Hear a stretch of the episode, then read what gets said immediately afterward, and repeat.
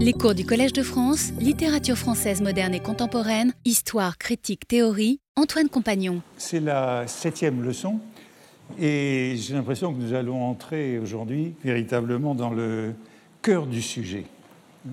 Euh, j'ai renoncé à euh, m'apesantir sur un certain nombre des formes de l'éreintage au XIXe siècle pour traiter aujourd'hui de cette équivalence de la plume et de l'épée qui est le noyau, l'amorce de cette réflexion sur le sport littéraire ou la guerre littéraire au XIXe siècle. Alors on a rencontré à plusieurs reprises cette, métaphore ou cette euh, identification entre la plume et l'épée.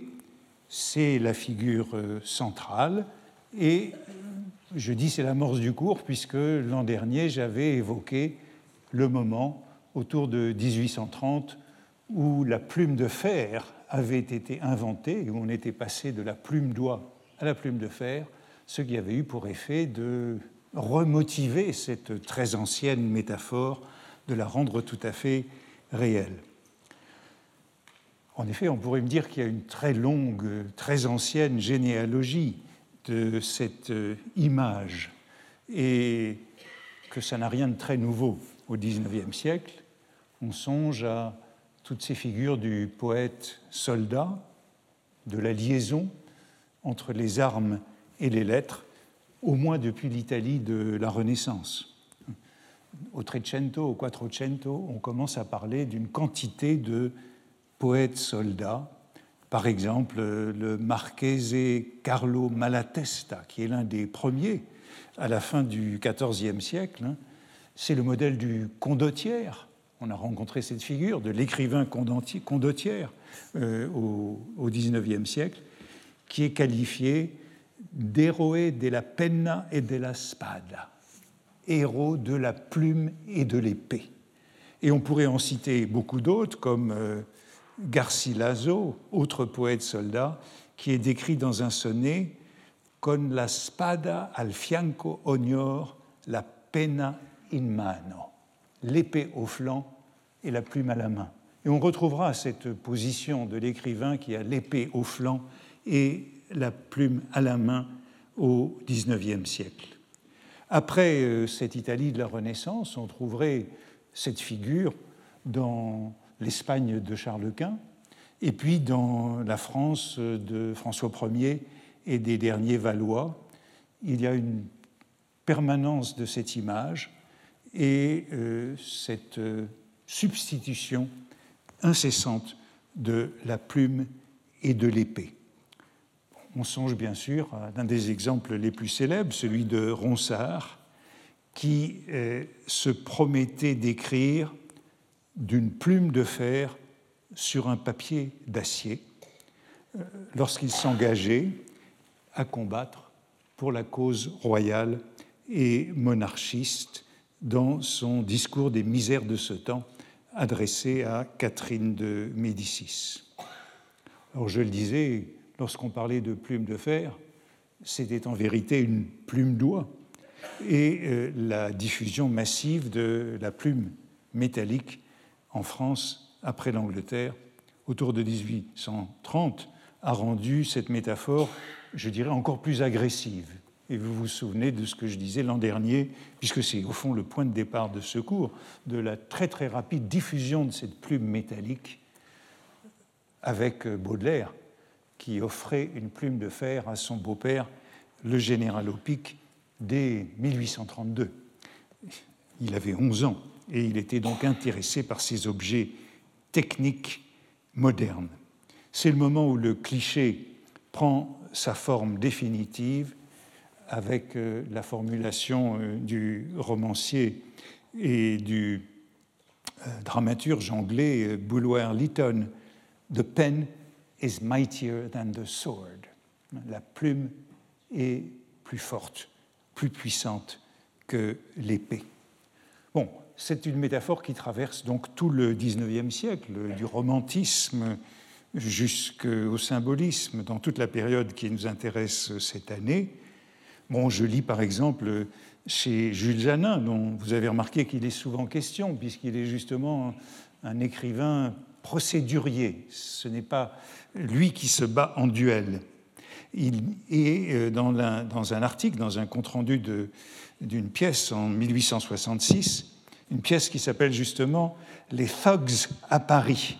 Euh, il écrit Ces bons écrivains, parce qu'ils tiennent à merveille une plume de fer, ils se figurent qu'ils sauront se mettre en garde. Hein, il joue bien sur cette nouvelle plume désormais métallique, et il s'agit d'une pièce où on se moque des écrivains et de leur tendance à se battre en duel, puisque tous les écrivains du XIXe siècle se battent en duel. Et Janin réagit à cette moquerie en disant respect à la plume, la plume qui peut se battre. Alors c'est là un cliché, et bien sûr c'est un cliché qui se répand à plaisir dans la critique et les romans, en particulier ceux de Gautier. Le capitaine Fracasse est l'un des modèles de cet euh, écrivain spadassin. Hein. Euh, et euh, Fracasse, bah, comme, comme Gautier l'explique dans Le capitaine Fracasse, Fracasse lui-même s'inspire de celui qu'il appelle un certain Georges de Scudéry dont il a été un petit peu question euh, euh, l'autre jour euh, lorsque Jean-Charles Darmon est venu nous parler.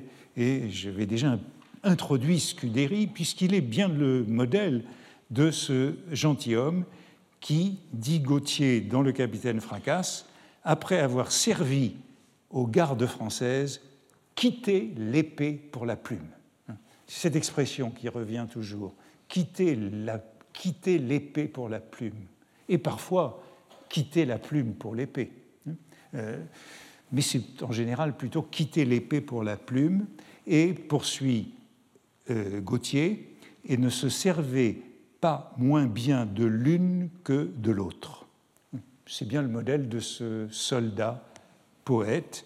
Et ainsi, dans le dictionnaire Larousse du XIXe siècle, Scudéry est décrit la plume à la main, il sut toujours montrer l'homme qui a l'épée au côté.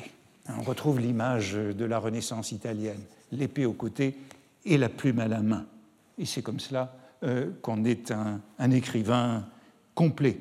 Alors Scudéry, bien sûr, est célèbre pour la polémique avec Corneille, hein, avec la querelle du Cid qu'il euh, instaura. Et euh, lorsque Gauthier le décrit dans Le Capitaine Fracasse, donc dans les années 1860, euh, avec cette, euh, cette, image de l'épée et de la plume, euh, il reprend en vérité un article beaucoup plus ancien de 1835, une suite d'articles que Gauthier avait intitulé Les grotesques. Et les grotesques, ce sont au fond tous ces écrivains matamores euh, du euh, XVIIe siècle, du début du XVIIe siècle, là, euh, Scudéry est qualifié de grand matamore, de détestable poète et de non moins détestable prosateur. Hein. matamore, détestable poète et détestable prosateur, mais tout cela, pris ensemble, cela en fait ce que Gauthier appelle un type merveilleux et un capitan littéraire. Hein. Euh, mauvais poète, mauvais prosateur, mais euh, type impressionnant, hein. type merveilleux et capitan littéraire, étonnant par sa vanité nobiliaire, par ses rodomontades, ses hableries. Il a l'insolence du poète gentilhomme et soldat, même si, euh, rappelle Gauthier, son expérience militaire a été brève, puisqu'il était déjà converti à la poésie à l'âge de 28 ans et avait quitté la garde royale. Euh, voici ce que euh, Gauthier dit de Scudéry. Scudéry est un type merveilleux et d'une espèce de littérature éteinte maintenant, et c'est sous ce rapport que je m'en occupe. C'est le bravache, le fanfaron, le capitaine fracasse. Vous voyez, 30 ans avant, le capitaine fracasse qui est annoncé, le château fort du Sacré Vallon, un vrai mâche laurier qui taille sa plume avec sa rapière. l'image de la plume taillée avec la rapière, et semble à chaque phrase offrir un cartel à son lecteur. Il est en cela quelque peu cousin du Cyrano, Cyrano de Bergerac. L'expression mâche-laurier, hein, le poète mâche-laurier, c'est une expression que Ronsard utilise, c'est une expression que Scarron utilise. Ben, c'est un terme un peu ridicule pour le poète qui est inspiré comme les devins grecs. Hein. Ça nous renvoie à l'analogie du poète et du prophète qui mâche du laurier pour euh, prophétiser. Euh, en tête d'une des premières tragicomédies de, euh, de Scudéry, Gauthier nous rappelle qu'on trouve cette image du poète soldat en tête du trompeur puni. On voit le portrait du grand homme avec cette inscription un peu outrecuidante autour du portrait Et poète et guerrier, il aura du laurier. Ce qui fit dire, ajoute Gauthier, à quelques-uns qui ne goûtaient pas la chose, et poète et gascon, il aura du bâton. Donc euh, on se moque euh, à tout moment de ce euh, poète hableur et vaniteux. Scudéry est l'auteur d'une pièce qui s'appelle La comédie des comédiens. On voit comment, avant le roman comique, on voit comment tout ça peut intéresser Gautier. Et dans la comédie des comédiens, le vaniteux Scudéry se met lui-même en scène au sens où il y a une sorte de mise en abîme et un personnage de la comédie des comédiens, qui est un acteur, loue l'auteur du trompeur puni, pièce précédente de Scudéry, en disant Ce gentilhomme dont vous parlez, l'auteur de la pièce, est à mon gré un de ceux qui portent une épée qui cède le mieux d'une plume. Parmi les porteurs d'épée, il est celui qui cède le mieux d'une plume.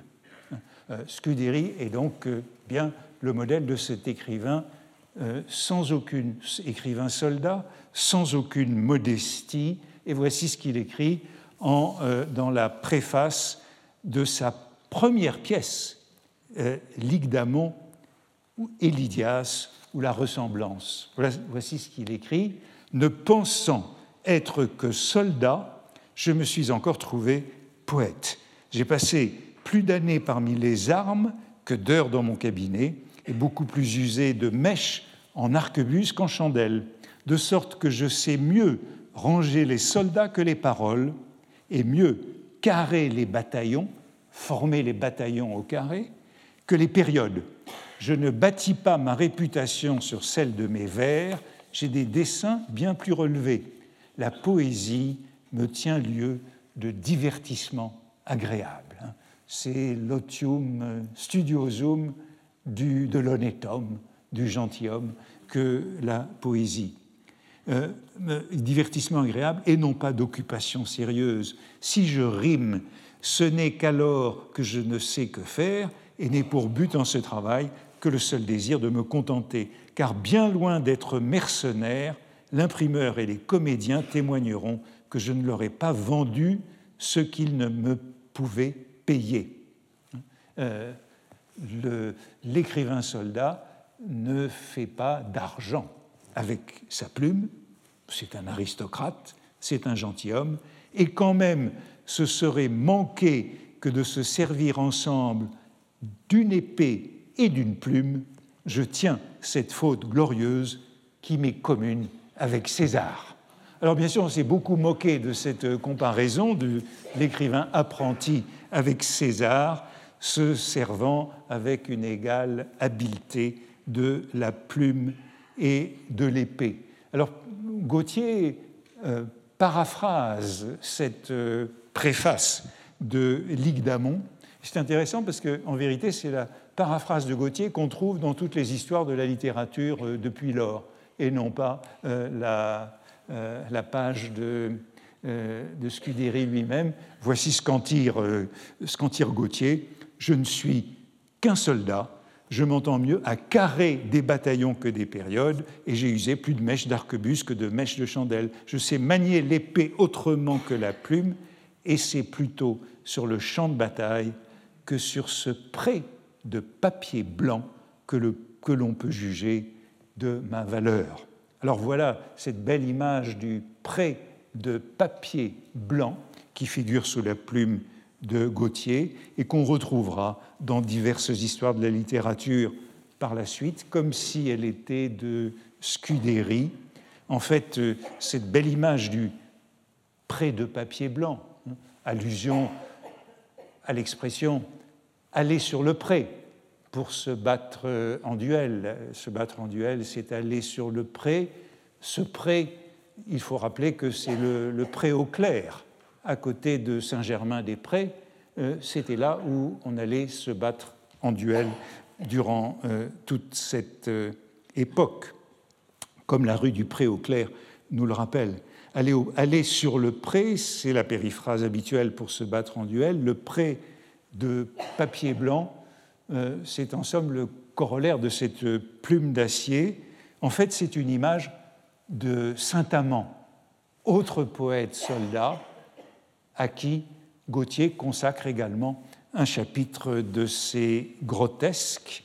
Euh, lui aussi maniait également la plume et l'épée, et il écrit dans un de ses poèmes les plus connus, qui s'appelle Le poète crotté, en se moquant de l'Académie française, dont il fait partie.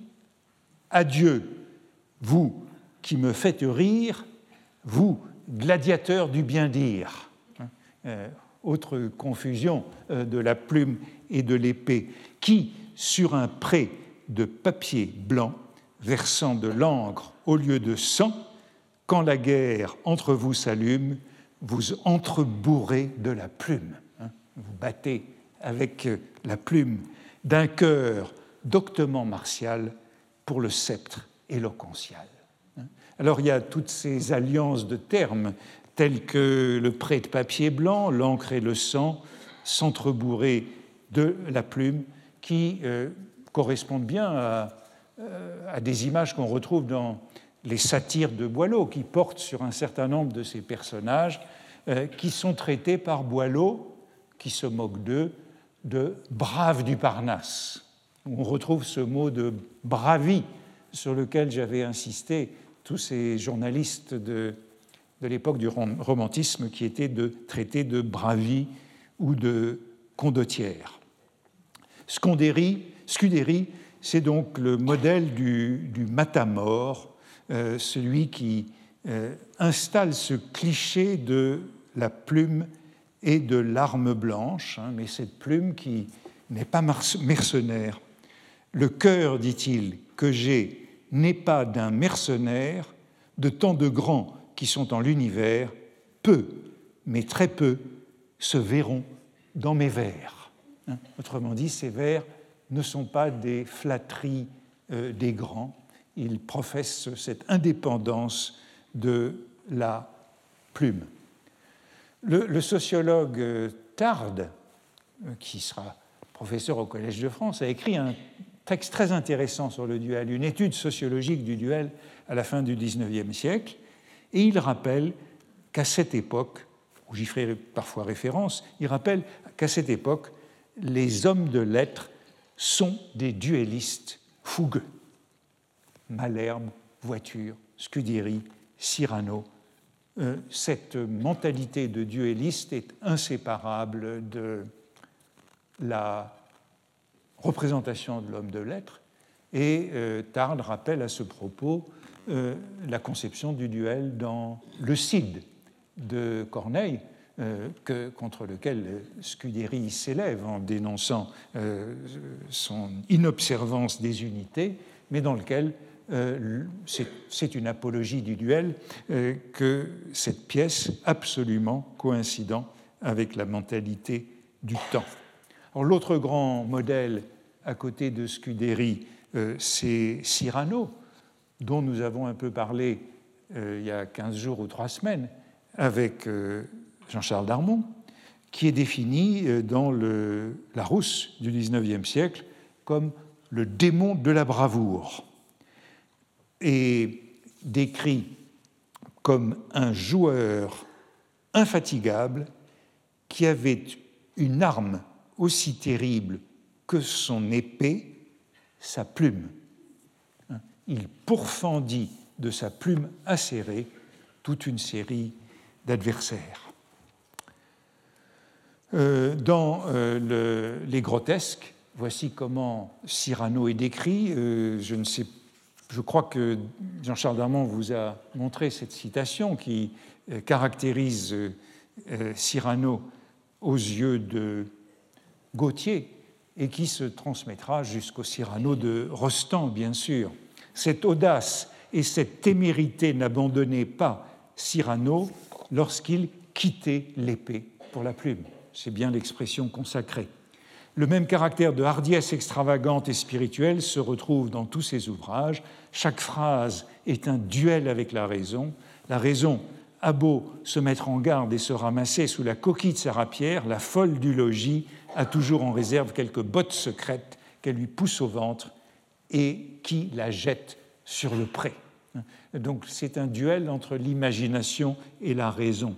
Comme le capitaine Châteaufort, en moins d'une minute, elle a gagné et rompu la mesure, surpris le fort, coupé sous le bras, marqué tous les battements. Puis il y a toute une série de termes euh, de, de l'escrime. Tirer la flanconnade, porter le coude dessous, elle s'est allongée de tierces sous les armes, elle a carté du pied gauche, marqué feinte à la pointe et dedans et dehors, estramaçonné. L'estramaçon, c'est le stramazzone italien, c'est l'épée à double tranchant.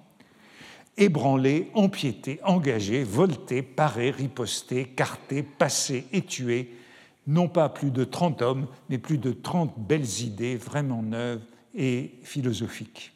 Alors il y a toute une série d'allusions dans ce passage de Gautier, des grotesques, à la tradition de, du soldat fanfaron. Le soldat fanfaron, c'est le Miles Gloriosus de la comédie de Plaute, hein, traduit comme le soldat fanfaron. Je parlais la semaine dernière du personnage du blagueur, dont Balzac nous rappelait que le mot blagueur, c'était un mot soldatesque, que la blague, ça venait de, c'était un mot qui était passé de la grande armée euh, au journalisme.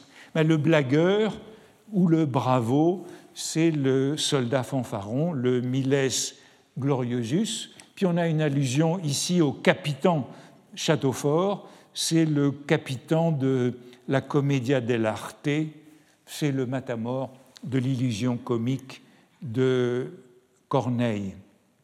On a donc euh, ici un modèle de ce personnage du XIXe siècle et la description que fait Gauthier de Cyrano se termine comme ceci en évoquant le plagiat que Molière a pu faire de, Cyrano, et en disant ceci, c'est le plus effronté plagiat se puisse voir, je ne sais pas ce qu'ont dû dire les graniers cassagnac du temps. Les graniers cassagnac du temps.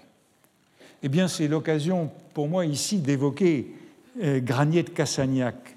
Euh, j'ai remis cette évocation à plusieurs reprises, puisque Granier de Cassagnac, sur le modèle de Cyrano de Bergerac, c'est bien le spadassin exemplaire du XIXe siècle, gascon lui aussi, héritier de Scudéry et de Cyrano.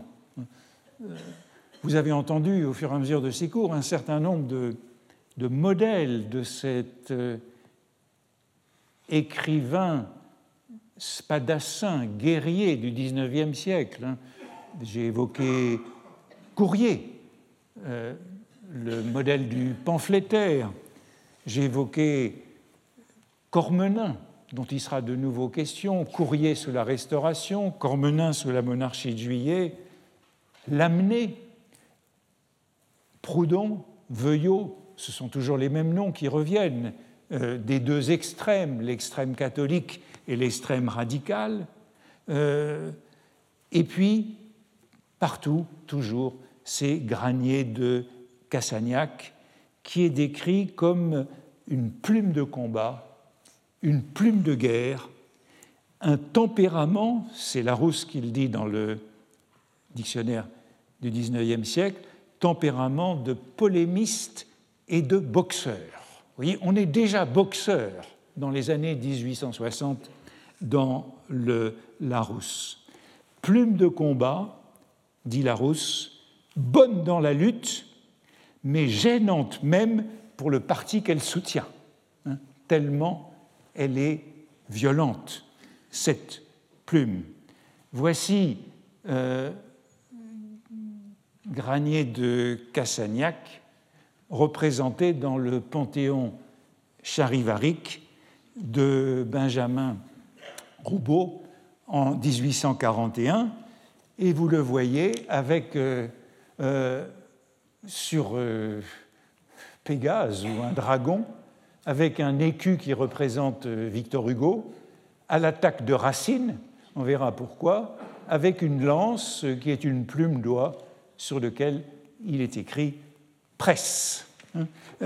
C'est la légende épigramme sous cette caricature de 1841 contre ce marbre à la blancheur divine, l'homme lige d'Hugo s'escrime vainement, il répugne par trop au public jugement que jamais Cassagnac, chez nous, prenne racine.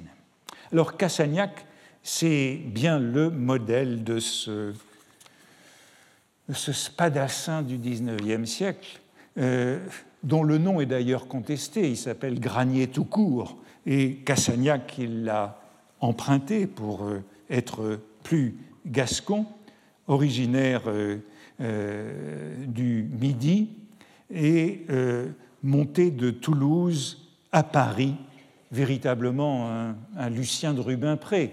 Il arrive à Paris à la fin de 1832 et il est immédiatement présenté à Rémusat, Rémusat qui est son député de l'Aveyron. Et dès le lendemain, Rémusat euh, l'introduit chez Guizot, qui est ministre de l'Instruction publique. Et le surlendemain, euh, il dîne avec Victor Hugo et euh, Bertin, qui est le directeur du journal des débats. Et immédiatement, c'est dans le journal des débats qu'à la manière de Lucien de Rubempré, il se fait un nom comme une sorte de second couteau d'exécuteur des basses œuvres. Voilà ce que dit Edmond Texier dans sa biographie des journalistes en 1851. Monsieur Granier de Cassagnac n'avait que la cape et la plume, la plume au chapeau ou la plume à la main. Mais il faut bien le dire, sa plume valait quelque chose. Il se présenta chez M. Victor Hugo, déposa son enthousiasme à ses pieds et lui déclara qu'il allait se mettre en campagne et pourfendre les géants ennemis du grand homme, ainsi que les vieux enchanteurs de l'école classique. M. Hugo ouvrit à M. Granier la porte des débats. Celui-ci commença par saisir M. Alexandre Dumas, par le secouer, le serrer et finalement par lui passer sa critique au travers du corps. Le grand crime de Dumas, c'était d'être le rival de Hugo. Cependant, les blessures de Dumas, la blessure de Dumas fit du bruit, et M. Bertin aîné, qui n'aimait pas ces sortes d'estocades littéraires, pria poliment M. Granier de Cassagnac d'aller dégainer plus loin. Euh, le journal des débats, c'est un journal euh, orléaniste qui, euh, auquel, où on n'aime pas trop donc cette guerre sanglante entre les romantiques, entre Dumas et Hugo. Granier de Cassagnac, c'est donc avec un seul article du journal des débats en novembre 1833 qu'il se fait un nom et une réputation. Euh, autre récit de Texier, du même Texier, un peu plus tard, je vous le montre parce qu'on a tous ces termes qui évoquent la guerre littéraire. À peine arrivé à Paris, Adolphe Granier se transforme en Granier de Cassagnac. Ce nom qui sera toujours contesté. Euh, il y a une demi-page du dictionnaire Larousse sur euh, ce faux nom de Granier. et cette audace et cette témérité, euh, pardon, oui, j'ai oublié, à peine arrivé à Paris, se transforme en granier de Cassagnac et va tout droit à la place royale, la place des Vosges, offrir sa plume à M. Victor Hugo, qui attendait un critique. Celui-ci, charmé de la forfanterie gasconne et de l'allure batailleuse du nouveau débarqué, fait des démarches auprès de M. Bertin Aîné, qui enrôle le cadet littéraire au journal des débats.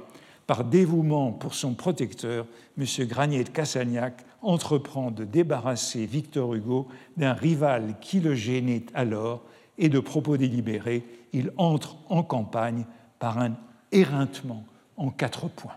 Vous retrouvez cette notion d'éreintement à laquelle j'avais consacré un cours.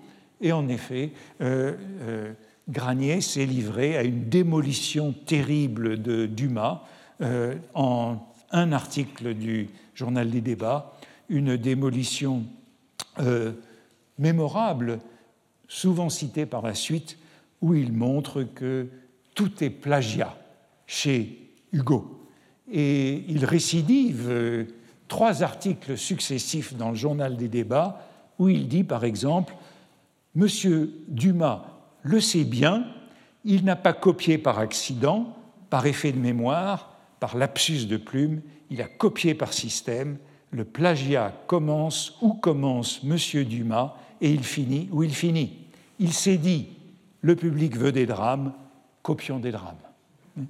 Euh, et euh, Granier de Cassagnac, qui a signé le premier article G tout court, écrit quelques jours plus tard une lettre dans le journal des débats où il signe Granier de Cassagnac pour disculper Hugo en disant l'article n'est pas inspiré par Hugo. Euh, il n'est pas nécessaire, dit-il, d'avoir recours, à Hugo pour, euh, pour découvrir les empreintes de M. Dumas.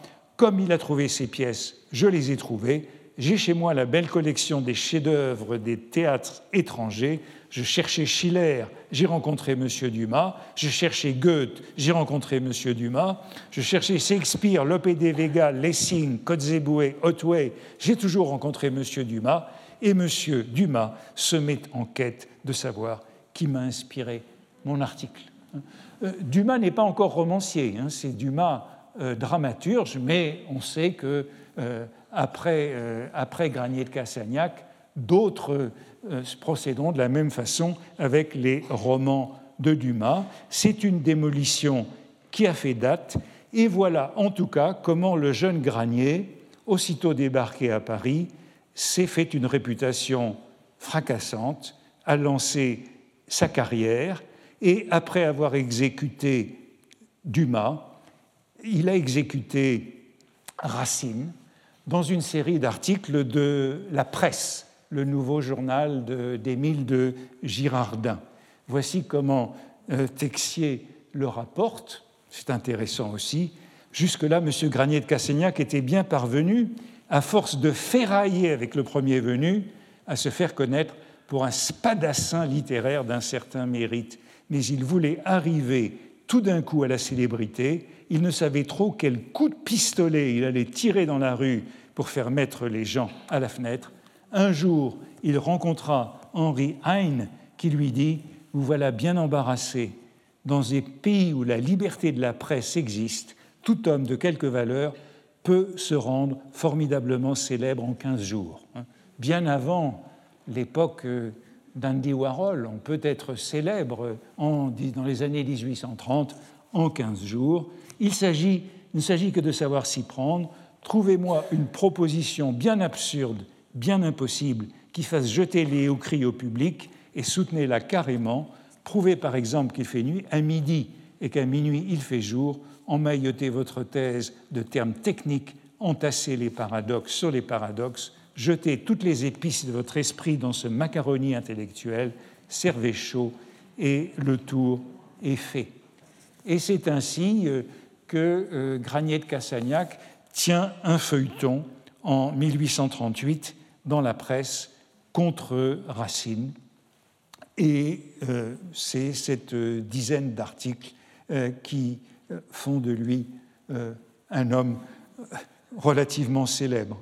Euh, après Racine, il se met à défendre une nouvelle thèse euh, brutale.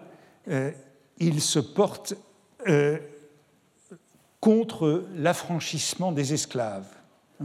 C'est un sujet à la mode. Hein. Victor Schellcher vient d'écrire contre l'esclavage.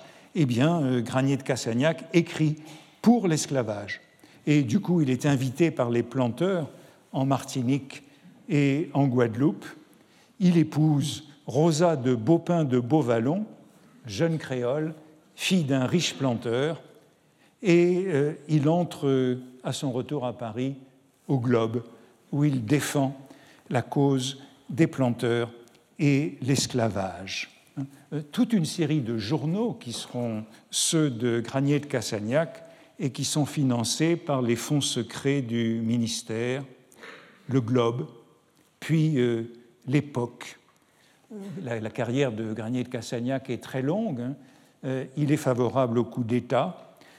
Cet ancien spadassin de Hugo est favorable au coup d'État de Louis-Napoléon Bonaparte et il sera député sous l'Empire de 1852 à 1870 il fonde ensuite le Réveil et il y a un grand éloge de Granier de Cassagnac par Barbé d'Aurevilly euh, qui euh, a euh, beaucoup écrit dans les journaux de Granier de Cassagnac. Hein. dans le volume de Barbé d'Aurevilly, journalistes et, et polémistes, Barbé d'Aurevilly traite Granier de Cassagnac d'impitoyable lame que ses adversaires ne pouvant la briser, cherchèrent à souiller pour qu'elle leur portât des coups moins terribles et moins sûrs. Il est donc bien le type parfait, l'incarnation du spadassin des lettres au XIXe siècle, dans la lignée de Scuderi et de Cyrano. Euh, il est aussi une girouette puisqu'il a commencé comme radical et républicain hein, euh, avant de monter à Paris, et puis qu'il est devenu euh, l'un des plus réactionnaires des, des, tenants de l'ordre sous le Second Empire. Je reviens à cette image de l'arme blanche. Bien sûr, Granier de Cassagnac s'est battu de nombreuses fois en duel. C'est l'un des grands duellistes du siècle. Je reviens à cette image de l'arme blanche qui traverse euh, toute l'époque. Hein.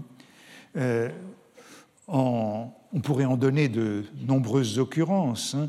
Euh, par exemple, dans un compte-rendu d'Illusions perdues, dont roman auquel je me suis souvent référé dans, dans ce cours pour la description du milieu littéraire, un critique sévère pour Illusion perdue, celui du Figaro, écrit à la sortie du volume Monsieur de Balzac a troqué sa plume contre un poignard, son encre contre du fiel. Vous voyez que c'est toujours l'équivalence plume, poignard, encre, fiel. Et dans le roman de Balzac lui-même, euh, dans, les, euh, dans les articles de Lucien et de ses amis, Balzac écrit que chaque phrase est un coup de poignard.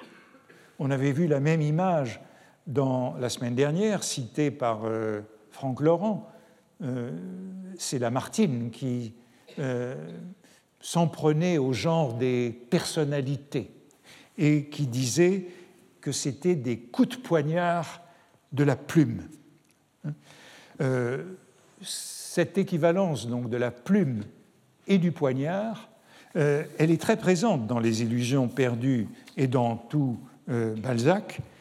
Euh, Lorsqu'il y a une réception chez l'actrice Florine dans Illusion perdue, euh, un ministre allemand, un diplomate allemand qui est là, dans cette conversation sur la littérature contemporaine, s'écrit Vous êtes un peuple trop spirituel pour permettre à un gouvernement de se développer. Sans cela, vous recommenceriez avec vos plumes la conquête de l'Europe que votre épée n'a pas su garder. Et vous voyez qu'il y a toujours cette équivalence de la conquête de l'Europe, la conquête militaire et la conquête littéraire, hein. bien avant que l'on parle comme aujourd'hui de soft power, hein, le power de la culture ou de la littérature. Euh, dans l'œuvre de Balzac, on, a souvent cette équivalence de, euh, de, la plume et de l'épée, euh, de, des lettres et des armes. Hein. C'est la vieille équivalence des lettres et des armes. Et Balzac théorise cette équivalence dans la monographie de la presse, hein, euh, où il écrit c'est comme ça que la monographie de la presse commence. Hein, c'est donc bien l'axiome balzacien sur cette relation des armes et des lettres. La France a deux faces, éminemment militaire en temps de guerre, elle est éminemment puissante en temps de paix par ses idées la plume et l'épée, voilà ces deux armes favorites. La plume et l'épée, les idées littéraires et la puissance guerrière. Alors évidemment, on pourrait évoquer l'idée que après 1815, euh, ce lieu commun de la substitution des lettres aux armes est une façon de se consoler. Euh, comme aussi le ministre allemand le suggère. Et euh, c'est ce qu'on peut trouver, euh, par exemple, dans le diagnostic que porte Sainte-Beuve sur l'époque contemporaine, à la fin de la Restauration, lorsqu'il écrit de, des années qui viennent de se dérouler, notre révolution éclata, elle conquit l'Europe par les armes, comme la vieille monarchie avait fait par les lettres. Autrement dit, au XVIIIe siècle, c'était les lettres qui avaient conquis l'Europe. Avec les révolutions et l'Empire, euh, ce sont les armes. Mais l'Europe était lasse et une double réaction commença, et contre nos lettres et contre nos armes. Euh, Sainte-Beuve écrit ceci en 1828. Autrement dit, dès 1828, euh, c'est le déclin euh, français, à la fois militaire et littéraire. L'Europe euh, lasse euh, des lettres et des armes. Alors cette alliance des armes et des lettres, elle est tout à fait thématisée dans, dans, dans Illusions perdues. J'ai évoqué déjà le personnage de Giroudot, Giroudot qui est le secrétaire de rédaction le permanent du journal auquel collabore Lucien et qui est un vieil officier de l'Empire. Giroudot est le cerbère du journal. Ce personnage était un vieil officier décoré, le nez enveloppé de moustaches grises, hein, les moustaches du grognard, un bonnet de soie noire sur la tête et enseveli dans une ample redingote bleue comme une tortue sous sa carapace. De quel jour Monsieur veut-il que parte son abonnement lui demanda l'officier de l'Empire lorsque Lucien euh, arrive. Je ne viens pas pour un abonnement, répondit Lucien. Une réclamation sans doute, reprit le soldat de Napoléon. Hein, officier de l'Empire, il est en deux phrases devenu soldat de Napoléon. À quoi nous avons été durs pour Mariette? Que voulez-vous? Je ne sais pas encore le pourquoi, mais si vous demandez raison, je suis prêt, ajouta-t-il, en regardant des fleurets et des pistolets, la panoplie moderne groupée en faisceaux dans un coin. C'est une addition euh, que j'ai mis entre crochets, c'est-à-dire que euh, l'officier de l'Empire est chargé des duels qui seront provoqués par les différents articles. Et une fois que Lucien est intégré à ce journal, euh, Giraudot Giroudot lui dit Vous êtes maintenant les militaires et nous sommes les Pékins. Hein? Inversion des armes et des lettres. Hein? C'est euh, euh, l'épée qui le cède à la plume. Alors bien sûr, c'est un cliché, c'est un cliché que cette comparaison de la plume et de l'épée, avec toutes ses variantes, hein, le poignard, euh, l'estramaçon, la dague, et euh, Balzac euh, a recours souvent à ce cliché. Par exemple, lorsqu'il traite Monnier, le caricaturiste, il dit c'est l'ironie anglaise perçante comme l'acier du poignard. Vous trouverez cette, ce genre de comparaison partout. J'en donne un bel exemple parce qu'il est emprunté à Chateaubriand. Et c'est Chateaubriand qui décrit euh, Armand Carrel. Armand Carrel, autre journaliste, ancien soldat, qui mourra dans un duel. Et euh, voici ce que Chateaubriand en dit lorsqu'il lui rend visite en prison à Sainte-Pélagie en 1834. C'est dans les Mémoires d'Outre-Tombe. Je reviendrai sur les rédacteurs du National. Le National, c'est le journal qui a provoqué la révolution de juillet 1830. Je dirai comment je les ai connus, mais dès à présent, je dois mettre à part M. Carrel, supérieur à M. Thiers et Minier. C'étaient les trois directeurs du National. Il avait la simplicité de se regarder, à l'époque où je me liais avec lui, comme venant après les écrivains qu'il devançait. Il soutenait avec son épée les opinions que ces gens de plume dégainaient. Donc le respect de Chateaubriand pour Carrel est lié à cette euh, épée, euh, là où les autres n'ont que des opinions, et bien entendu, c'est lié au fait que Carrel est sous-lieutenant et journaliste. C'est Littré qui le décrit ainsi euh, dans la publication de ses œuvres après sa mort. Hein. Voici comment Littré décrit Carrel, hein, qui a été son, son mentor, son maître. Sa modeste épée de sous-lieutenant fut brisée par le sort entre ses mains. il a été chassé de l'armée pour ses idées républicaines, de l'armée de la Restauration. Mais la plume qui la remplaça devint redoutable. Il a été dit souvent, et avec raison, qu'il semblait écrire avec une pointe d'acier. Hein, sur cette idée de la pointe d'acier du, du soldat écrivain, de l'écrivain soldat. Je n'en finirai pas d'énumérer les variantes hein, de cette image dans tous les textes de l'époque. Euh, je voudrais vite introduire l'image de substitution qui est celle de, la boxe, puisqu'il en sera question euh, tout à l'heure avec notre invité d'aujourd'hui. Et dans l'article Éreintement du dictionnaire de Larousse, euh, Larousse écrit ceci Nous avons vu naître de nos jours un genre inconnu dans les lettres. Cela figure une boxe littéraire et s'appelle en français nouveau l'éreintement. Donc il y a bien une concurrence entre l'image du duel à l'épée ou au pistolet, de l'escrime littéraire et celle de la boxe littéraire euh, qui s'introduit à ce moment-là et dont le modèle est anglais, romantique, dont le, modèle est Byron, et le poète Byron qui est toujours décrit comme s'entraînant à la fois à la boxe, au sabre et au pistolet. Il est le modèle de ces écrivains. Taine le décrit.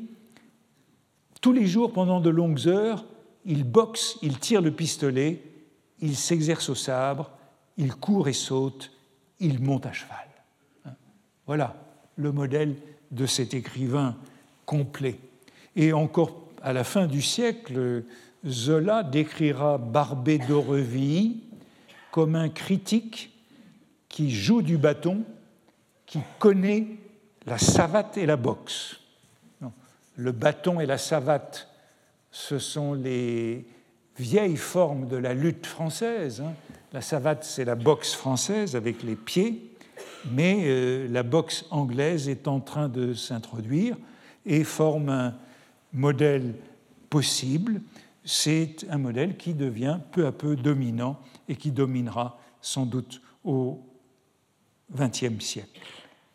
Il y aurait donc euh, beaucoup de variantes à étudier de cette plume, de cette dague, de cette plume de fer ou d'acier. Je voudrais encore m'attacher à une seule d'entre elles, euh, parce qu'on y trouve vraiment l'équivalence euh, de la plume et de l'épée dans toute cette période. Euh, et elle est un peu plus recherchée que la simple épée ou le poignard. C'est ce qui est appelé dans, tout, dans beaucoup de textes la lame de Tolède. La lame de Tolède, ben, c'est à la fois c'est, un trope redoublé, puisque c'est à la fois une métonymie de l'épée, la lame faite en acier de Tolède, et c'est la meilleure métaphore euh, de la plume. Le comble de la plume acérée ou incisive, c'est la lame dite de Tolède, aussi pointue qu'une arme blanche en provenance de cette ville réputée pour son acier. Et là encore, il se trouve que c'est une métaphore euh, qui est abondamment utilisée pour désigner la critique à la plume de Tolède ou à la lame de Tolède. Granier de Cassagnac écrit à la plume de Tolède, Sainte-Beuve, Gautier, Hugo, c'est leur instrument. Dès 1833, euh, voici un article de Charles Philippon. Charles Philippon, c'est le directeur du Charivari, de la caricature. C'est le patron euh, de la caricature au début de la monarchie de Juillet. C'est lui qui fait travailler euh, Daumier, Gavarni, Traviès, etc. Et il évoque euh, la polémique de Timon, Cormenin, hein, Louis de Cormenin, contre Louis-Philippe. C'est le plus grand pamphlétaire de la monarchie de Juillet contre la liste civile de Louis-Philippe. Et voici ce qu'écrit Philippon. La liste civile est généreuse, surtout quand elle ne peut pas faire autrement. Il y a d'excellentes gens qui s'effrayent d'un sarcasme politique comme d'une boulette de poudre fulminante qui leur fait explosion sous les pieds. Il y a des trembleurs qu'une petite plaisanterie contre l'ordre des choses fait frissonner, comme le bruit d'une porte qui se ferme tout à coup. Par ma bonne lame de Tolède, comme dirait M. Hugo, ces couards sont venus bien mal à propos en un siècle aussi bouffon qu'est le nôtre. Ces gens-là vous disent sans cesse Pourquoi attaquez-vous la monarchie destitutionnelle? Pourquoi plaisantez-vous la royauté mitoyenne Jeu sur constitutionnel et citoyenne? Et mon Dieu, laissez-la donc tranquille, vous ne savez pas ce que vous pouvez devenir un jour. Voilà ce qu'ils disent, les pusillanimes. Alors la bonne lame de Tolède, ici, c'est donc la plume du pamphlétaire, du libelliste, du polémiste. Et à chaque fois qu'il est question de cette lame de Tolède, on renvoie immanquablement à Victor Hugo, qui aurait été à l'origine de ce mot dans la bataille romantique. Et on songe bien sûr à Hernani, ou euh, à une réplique de, Don Gomez qui trouve euh, Don Carlos et Hernani dans la chambre de Donia Sol et qui s'écrit Écuyer, écuyer, à mon aide, ma hache, mon poignard, ma dague de Tolède. Hein, la dague de Tolède vient d'Hernani, c'est donc le modèle de l'arme de la bataille romantique. On l'a trouvé déjà, elle existait déjà dans, en d'Islande un peu plus tôt, mais dans un passage que oh, j'en dis quand même quelques mots, parce qu'il est question de ce qu'on appelle le duellum remotum. Euh, rite qui passionne Hugo, c'est le duel à journée, le duel retardé. On peut vivre pendant des mois ou des années, nous dit Hugo, avec euh, un duel euh, retardé. Et il est question ici d'une d'une lame de Tolède ou d'un poignard de Mérida. C'est un tel cliché que Hugo voulut le retirer d'Hernani lors d'une reprise en 1867. J'ôterai le coup de poignard et la dague de Tolède, dit-il, parce que ça a trop réussi et qu'on en a abusé. Les occurrences de ce cliché sont en effet à peu près partout. C'est l'instrument du bric-à-brac romantique que la lame de Tolède. Et euh, voici cette image très célèbre que je vous avais montrée en frontispice, euh, cette euh, lithographie de Benjamin Roubaud de 1842 qui est intitulée Grand chemin de la postérité et où on voit d'un côté Hugo avec la légende roi des Hugolâtres, armé de sa bonne lame de Tolède et portant la bannière de Notre-Dame de Paris. Le lait, c'est le beau. Et derrière euh, Hugo, vous reconnaissez Gautier, Granier de Cassagnac, juste là, Eugène Sue, euh, Lamartine, Dumas, euh, Balzac, Vigny, Carr, en guêpe, etc. Tandis que de l'autre côté, on a Scribe et beaucoup d'autres. Et voilà Janin, le critique marié, obèse dans sa voiture. La vogue de la bonne de la lame de Tolède, elle est donc bien illustrée par, ce, par cette image que l'on trouverait à peu près euh, partout et qui devient une sorte de cliché. Euh, je le montre ici dans une publicité de chocolat, accompagné de ce Ma bonne lame de Tolède. Ah ben, on ne le voit plus. La légende, c'est Ma bonne lame de Tolède. Et euh, le commentaire d'un article de Jules Janin qui se moque d'une pièce de Dumas, précisément, où figure cette lame de Tolède. Je n'aime guère la scène des deux estocadeurs.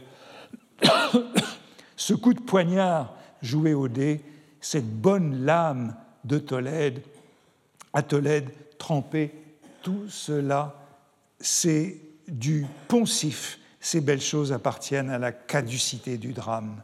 La lame de Tolède est pour le moins aussi émoussée et aussi ridicule aujourd'hui que les haches des licteurs de l'ancienne tragédie. Voilà comment cette lame de Tolède, qui est l'instrument même de l'écrivain soldat devient un poncif, et l'on sait que Baudelaire, euh, lorsqu'il s'en prend à ces, ces, écoles contemporaines, les caractérise aussi par cette lame de Tolède. Euh, c'est dans ses projets pour le hibou philosophe avec euh, Champfleury, sous l'appellation d'écrivain à dague à pourpoint et à l'âme de Tolède, il se moque de l'école de Hugo, l'école qui est appelée l'école l'âme de Tolède. Euh, c'est Hugo, c'est Dumas, c'est euh, Gautier. Je voudrais terminer en faisant une variation rapide, euh, en m'éloignant de, de la plume et de l'épée à propos du crayon et de l'épée, pour conclure, vous avez compris que cette métaphore, elle est partout, elle prolifère. Euh, c'est la métaphore de la lame, c'est la métaphore de l'arme. La voici, en sautant beaucoup d'exemples, dans une caricature de Granville. C'est une caricature de 1831 qui s'appelle Oh les vilaines mouches, et qui met en scène euh, l'artiste, le caricaturiste Granville, dans son atelier, devant son chevalet, et un essaim de sergents de ville qui viennent l'attaquer avec leurs épées. Et on a cette fois-ci euh, le combat du crayon du caricaturiste, du dessinateur, et l'épée du sergent de ville. C'est une caricature autobiographique de Granville, assis à sa fenêtre, assailli par les mouches policières. Et vous reconnaissez une mouche qui a le profil fameux de, ou plutôt la silhouette de la poire avec les favoris, hein, la mouche policière Louis-Philippe. En vérité, il s'agit d'une troisième lithographie d'une série bien connue de Granville, dont voici les deux premières. C'est parmi les caricatures les plus célèbres. La première, c'est L'ordre règne à Varsovie, euh, à la suite de la répression de la révolution polonaise en 1831, l'invasion euh, de Varsovie par euh, les troupes russes. Et c'est une parole de Sébastiani, le ministre des Affaires étrangères de Louis-Philippe. À la suite de cette proclamation du ministre, il y eut des émeutes, trois jours d'émeutes dans Paris, et une seconde caricature de Granville, L'ordre public règne aussi à Paris, hein, où on voit le sergent de ville ayant euh, fait tomber euh, probablement quelqu'un qui haranguait la foule debout sur cette euh, chaise.